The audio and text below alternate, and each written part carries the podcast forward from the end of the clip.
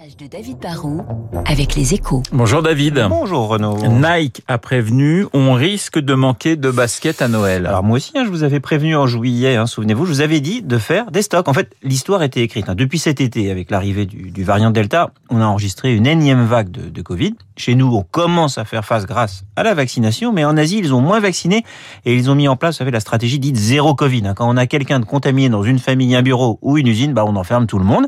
Mais comme on peut pas stopper totalement ce fichu virus, mais l'Asie du Sud-Est, qui est l'usine du monde pour les chaussures et les produits textiles, a été frappée.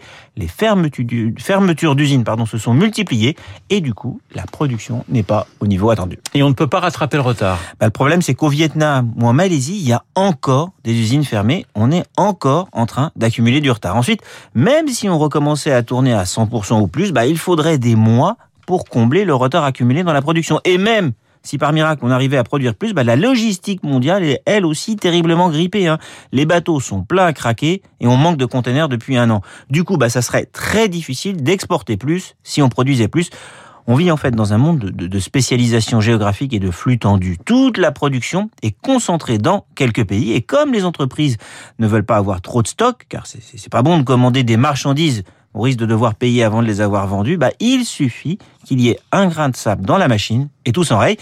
Mais attention, un Nike n'arrivera pas forcément à produire tous les modèles, mais il y aura quand même des baskets ou des maillots. Simplement, le consommateur aura moins de choix. David, est-ce que les entreprises comme Nike auraient pu éviter ce, ce problème? Bah, Aucune entreprise ne pouvait prévoir le Covid et on ne peut pas dessiner un outil industriel et logistique capable de faire face à une crise hors norme comme celle-là. Hein.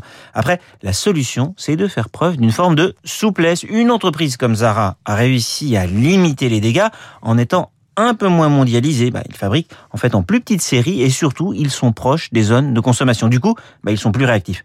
On peut aussi être malin. Hein. Si on peut pas tout produire, on peut pousser le consommateur à acheter ce qu'on a en stock samedi soir, par exemple au Parc des Princes, le PSG. Vous êtes, vous êtes arrivé à mettre le PSG dans. Ben oui, mais vous allez voir, hein, c'est de l'économie, c'est du décryptage. Hein. Ah Alors oui, samedi soir au Parc des Princes où j'étais, le PSG n'a pas joué avec son habituel maillot magnifique rouge et bleu, mais avec un maillot gris et noir qui est très bien aussi. Hein.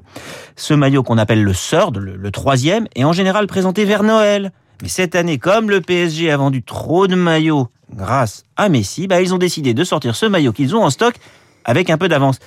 Et vous savez qui est l'équipementier du PSG Nike. Eh ben oui, Nike qui est frappé par la crise, mais qui s'adapte. Le décryptage de David Barrou sur l'antenne de Radio Classique dans une petite minute. Le journal de 8 heures tout de suite.